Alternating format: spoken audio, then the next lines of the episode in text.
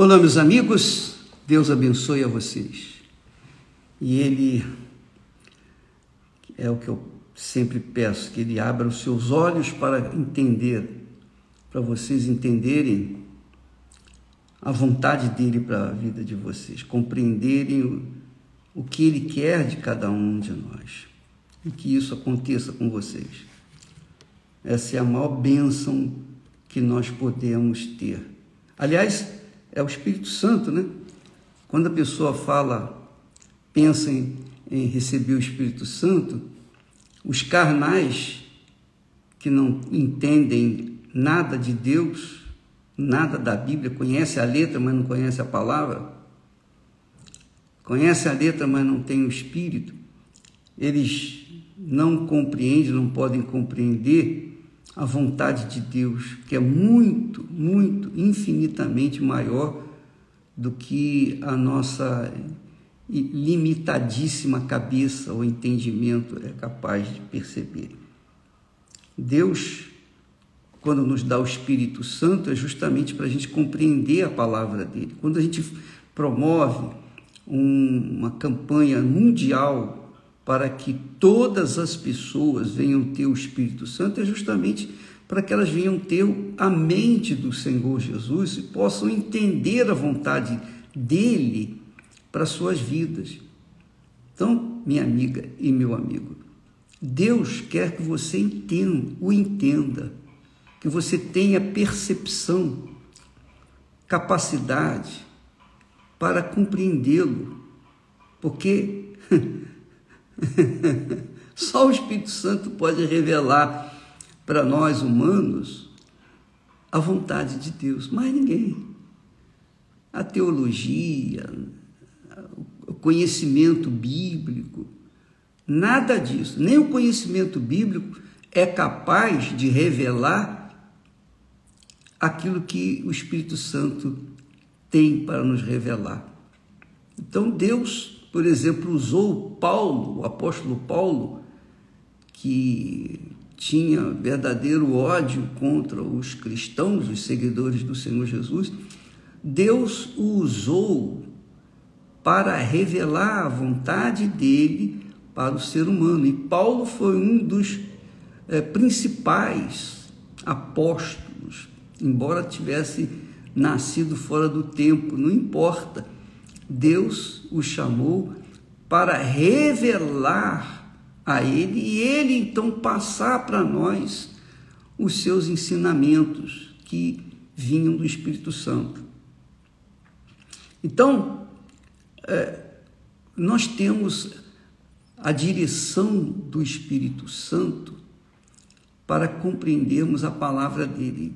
E só quem tem o Espírito Santo pode entender a palavra de Deus. Só quem tem o Espírito Santo, só quem recebeu o Espírito Santo, só quem tem a mente do Senhor Jesus, tem capacidade para compreender a vontade de Deus na sua vida. Então, muitas pessoas fazem muitas perguntas, muitas pessoas têm muitos questionamentos e não entendem muitas coisas porque não tem o Espírito Santo. Porque se o tivesse, elas não seriam tão cheias de dúvida. Então, por exemplo, uma pessoa chega para mim e diz assim: Bispo, eu tenho o Espírito Santo. Eu tenho o Espírito Santo. Como é que pode uma pessoa que tem o Espírito Santo, que tem o Espírito Santo, por exemplo, ter uma doença, ter uma enfermidade? Como é que pode? Como é que pode? O corpo nosso não é não é do Espírito Santo? Como é que o corpo do Espírito Santo pode estar doente? Então as pessoas não entendem, não entendem. E eu não vou explicar aqui para vocês isso e outros questionamentos, porque se eu falar, se eu tentar explicar, vai nascer ainda mais dúvidas. Então, melhor não responder do que responder e deixar mais lacunas, mais falhas, mais dúvidas, porque quem não tem o Espírito Santo fica buscando mais questionamentos, mais perguntas, mais, mais dúvida, mais dúvida, mais e mais dúvida. Você responde uma pergunta e vem com outra, responde aquela pergunta, vem com outra e assim sucessivamente. É como se cavasse um buraco na areia da, na, na areia da praia e tentasse colocar água né, do mar ali, encher com a água do mar, transferir a água do mar para aquele buraquinho. Não dá. Não dá. Então, só quando a pessoa tem o Espírito Santo que ela vai entender, vai entender aquilo que Deus quer que ela entenda, não tudo que Deus tem. Não, os mistérios de Deus, mas vai dar à pessoa o necessário para ela viver o dia a dia. É o pão nosso de cada dia que Jesus é, ensina a gente a orar pedindo a Deus, o pão nosso de cada dia. Não o pão nosso de amanhã, nem depois da manhã, tem o seu pão nosso de cada dia. Então, essas coisinhas, esses detalhezinhos, é, a pessoa só entende quando tem o Espírito Santo. Então, eh, então eh, talvez você diga, mas o bispo, então por que, que a, gente é, quer aprender a palavra de Deus? Quer, nós queremos é, saber o que devemos fazer, o que não devemos fazer. O melhor que você tem a fazer, primeiro, é receber o Espírito Santo. Porque se eu instruir você com respeito à Bíblia e você não ter o Espírito Santo, não vai adiantar nada. Tudo que eu passar para você não vai resolver.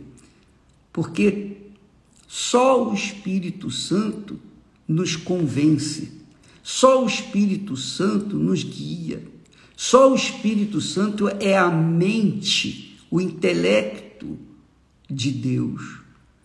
E Jesus, foi necessário Jesus voltar, voltar aos céus sentar-se à destra de Deus, à direita do Deus Pai, e enviar o Espírito Santo para Ele, o Espírito Santo, nos guiar em toda a verdade, para que ninguém venha, venha ser confundido, venha ser iludido, venha seguir uma doutrina falsa, enganosa, como é ou costuma ser a maioria dos crentes, desgraçadamente, infelizmente.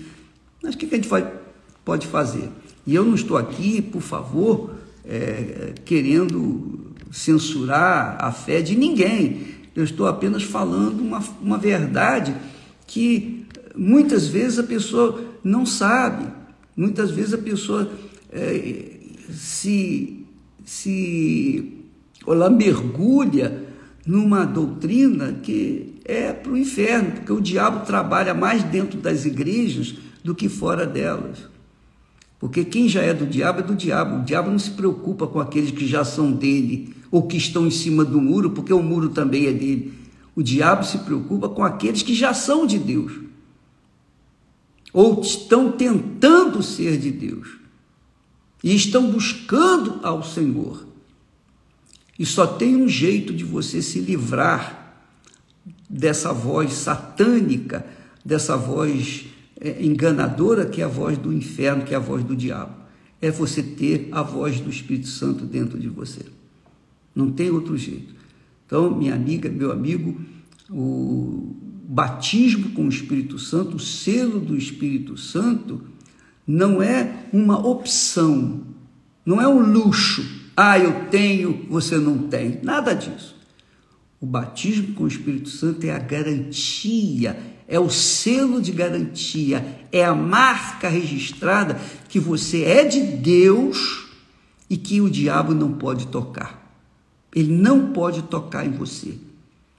E quando a pessoa tem o Espírito Santo, quando a pessoa é dirigida pelo Espírito Santo, ela entende, ela tem compreensão, compreensão, entendimento, ela tem maturidade para compreender o que Deus quer para ela. Então ela não fica arranjando dúvidas, como se fosse uma pessoa intelectual querendo saber mais e mais e mais. Não, ela não fica perdendo tempo com dúvidas, ou procurando dúvidas, ou procurando agulha no palheiro. Não, ela não perde tempo porque ela ouve e obedece à voz do Espírito Santo e o Espírito Santo vai guiá-la segundo a vontade dele. E aí, aqueles questionamentos que aqueles endemoniados fazem, justamente para tentar a fé ou jogar ou semear dúvida no medo, o, o medo no coração das pessoas, aquilo é eliminado quando a pessoa tem o Espírito Santo. É a garantia, o Espírito Santo é a garantia. Minha amiga, meu amigo, se eu não tivesse recebido o Espírito Santo, eu não estaria aqui. Eu não estaria aqui. O apóstolo Paulo, que era o apóstolo dos gentios, quer dizer, o apóstolo dos que não eram judeus, Paulo então ensina, chega ao ponto de dizer que quem não tem o Espírito Santo não é de Jesus, não é, não pertence a Deus. Você pode ler isso lá em Romanos capítulo 8, versículo 9. Quem não tem o Espírito de Cristo, esse tal não é dele. Então você que não tem o Espírito do Senhor Jesus, não fique satisfeito na sua igreja, na sua denominação, porque você conhece muito bem a Bíblia. Não. Você pode conhecer a Bíblia, mas se você não tem o espírito da Bíblia, não adianta nada. Não adianta nada. O diabo conhece bem a Bíblia e nem por isso deixa de ser diabo. Os demônios conhecem bem a Bíblia, nem por isso deixam de ser demônio. Então, conhecimentos, fartura de conhecimento bíblico não garante nada. Não garante nada. Pelo contrário, às vezes até faz a pessoa orgulhosa de conhecer a Bíblia melhor do que os outros. Mas se não tem o Espírito Santo, não é de Deus. Por exemplo, apenas a título de exemplo, nós falamos sobre o arrependimento. O arrependimento ele é fundamental para a pessoa ser nascida de Deus. Ela tem que se arrepender. Se ela não se arrepender, ela não nasce de Deus. Se ela não nasce de Deus, ela não vai ter o Espírito Santo. Então, quantos crentes estão me ouvindo nesse momento e, e dizendo assim: Poxa, é, eu tenho o dom de curar os enfermos. Eu orei e Fulano ficou curado. Eu orei, Beltrano ficou curado. Então, essa pessoa carrega consigo o orgulho de ter tido uh, esse dom de orar e a pessoa doente ficar curada. Ela carrega isso com orgulho. Outras têm orgulho de serem profetas, de profetizar. Ah, eu profetizo, eu profetizo, eu profetizo. Outras têm aquele grande, aquela, aquela alegria enorme de poder mandar o demônio embora. O demônio submete, etc, etc, etc. Mas não se esqueça que Jesus, quando mandou os 70 discípulos pregarem, curarem os enfermos, libertarem as pessoas oprimidas, quando eles voltaram para Jesus, eles chegaram cheios de alegria, de gozo. Olha, os demônios se nos submetiam. Os demônios ficavam de joelhos. Os demônios. E Jesus disse: Alegrai-vos, não porque os demônios se vos submetem. Alegrai-vos, porque os vossos nomes estão escritos no livro da vida. Então, nós vemos aqui que o Espírito Santo diz claramente com respeito aos frutos do arrependimento. Pessoa arrependida, ela produz frutos. Naturalmente, sem forçação de barra. E a pessoa arrependida é humilde por natureza, submissa. Ela submete à palavra de Deus. A pessoa arrependida, ela tem o direito, o privilégio de ser batizada com o Espírito Santo. Então ela vai, obviamente, buscar e vai receber o Espírito Santo. Mas a pessoa que não é arrependida, não se arrependeu, às vezes está na igreja há muitos anos. Às vezes chegou ao posto máximo da igreja, é uma oficial da igreja, é um pastor, é uma pastora, é um bispo, é uma bispa. Só que não passou pelo crivo do arrependimento. Ela não nasceu de novo. Para a pessoa nascer de novo, ela tem que se arrepender. Ela tem que se arrepender. Sem o arrependimento não há perdão de pecados. Sem o arrependimento não há perdão de pecados. Ontem nós falamos que arrependimento não é remorso, não, que é o que acontece muito. Muitas pessoas sentem remorsos, mas não se arrependeram. Porque fizeram, cometeram o pecado, sente a dor do pecado, o pesado pecado, mas volta a cometê-lo novamente no dia seguinte, e obviamente essa pessoa teve apenas um remorso e não arrependimento. Então essa pessoa se ilude, ela pensa: bom, eu posso estar na igreja, eu posso fazer a obra de Deus, porque eu me arrependi.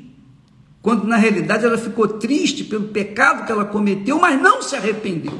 E porque não se arrependeu, ela fica empacando na igreja, ela fica gastando tempo na igreja, ela fica vendo a caravana passar, mas ela fica parada no tempo, ela não desenvolve na sua fé. A, a sua salvação não é real, não é verdadeira, porque não houve arrependimento. Não houve, se não há arrependimento, não há perdão. E se não há perdão, a pessoa está no pecado. E se a pessoa está no pecado, é óbvio que ela não pertence, não tem nada de Deus. Como que uma pessoa que não se arrependeu vai receber o Espírito Santo?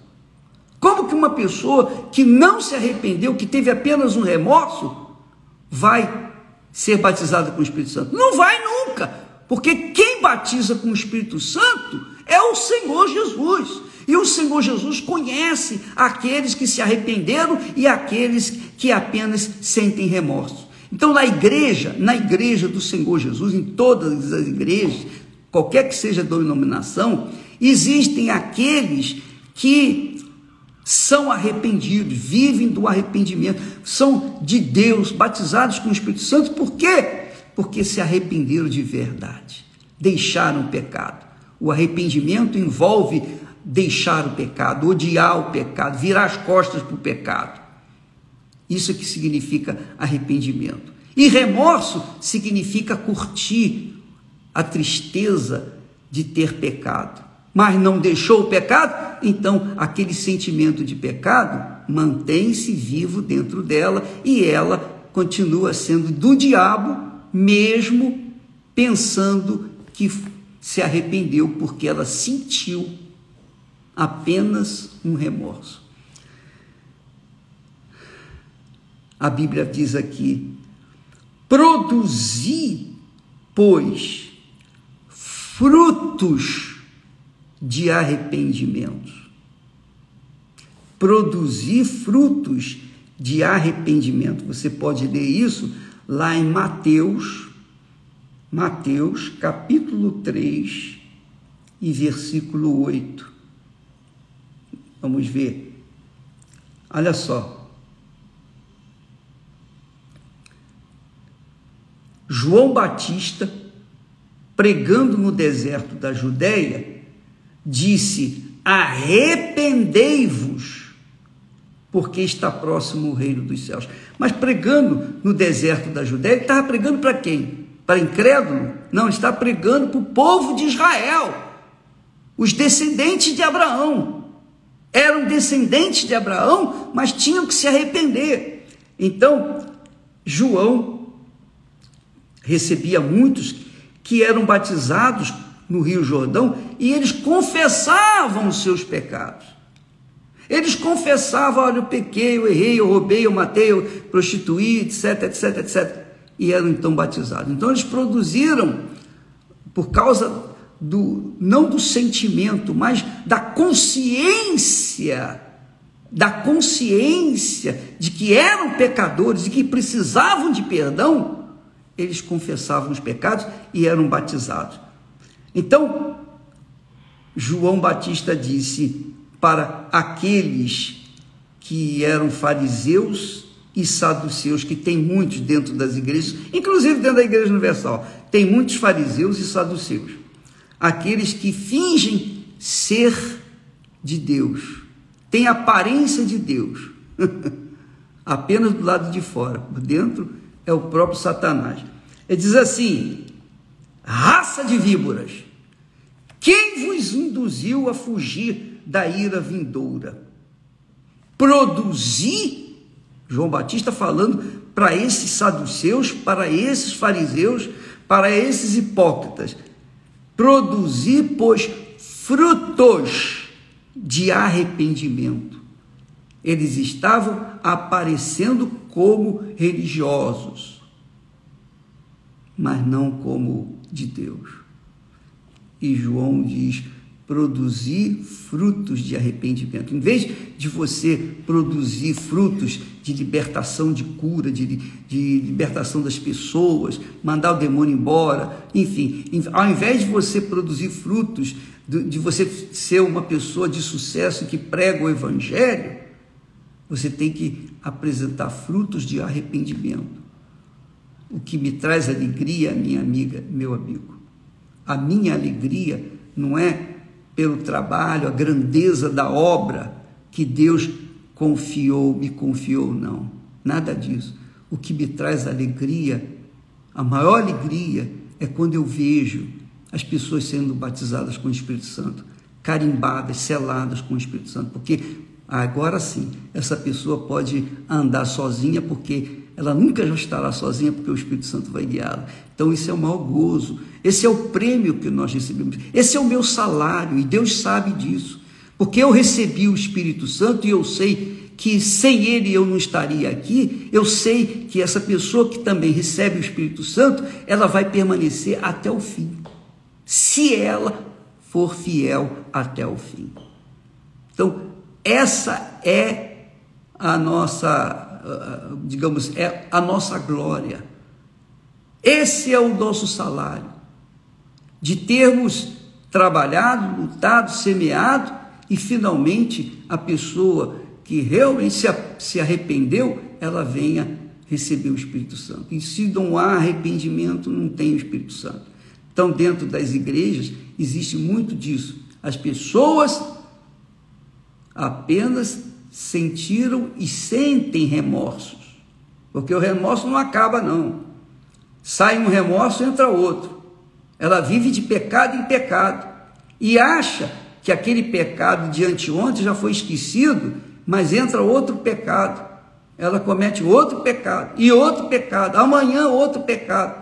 Ela vive de pecado em pecado porque nunca se arrependeu. E aí, como é que essa pessoa vai receber o Espírito Santo? Nunca enquanto ela não se arrepender. E arrependimento não é sentimento. Assim como fé não é sentimento, arrependimento também não é sentimento. Arrependimento é atitude, determinação, atitude de fé, de coragem, deixar o pecado, abandonar o pecado, odiar o pecado, abandoná-lo definitivamente, inclusive abandonar aqueles que vivem no pecado abandoná-los, ao invés de ficar curtindo a amizade de pessoas que vivem no pecado. Então, pessoa que realmente é arrependida, ela jamais vai querer viver junto ou conviver com pessoas que vivem no pecado. Aí vem aquela outra perguntinha, mesmo, mas eu me casei, meu marido vive no pecado, e agora, o que, que eu faço? Naturalmente você quer que eu diga, ah, larga o teu marido, não é? Mas eu não vou dizer não. eu não vou falar o que você deve fazer, nem o que você eh, deveria ter feito. Eu vou falar que sem o arrependimento não há salvação, porque não há perdão de pecados. Sem arrependimento não há perdão de pecados. E Deus é quem dá o arrependimento. E Ele dá o arrependimento àqueles que verdadeiramente querem servir a Deus, verdadeiramente querem a salvação. Falei demais. Amanhã vamos continuar nesse assunto, tocando nessa ferida que tem sido exposta, que está exposta, mas está escondida com band-aid e que não cura. Essa é a realidade. Nós vamos tirar o band-aid e mostrar a ferida e vamos continuar falando dessa ferida desgraçada que tem levado muitas pessoas ao engano. E o diabo gosta. O diabo vê que a semente, a palavra de dúvida que ele plantou continua ali dentro dela. Porque ele disse para ela: agora você se arrependeu, veja como você se sente melhor. Você cometeu o pecado, mas você sente, você sente. você sente aquela emoção, você sente aquele pesar por ter cometido o pecado. Isso não é arrependimento, isso é apenas um remorso. E remorso não leva ninguém à salvação. Deus abençoe e até amanhã, em nome do Senhor Jesus.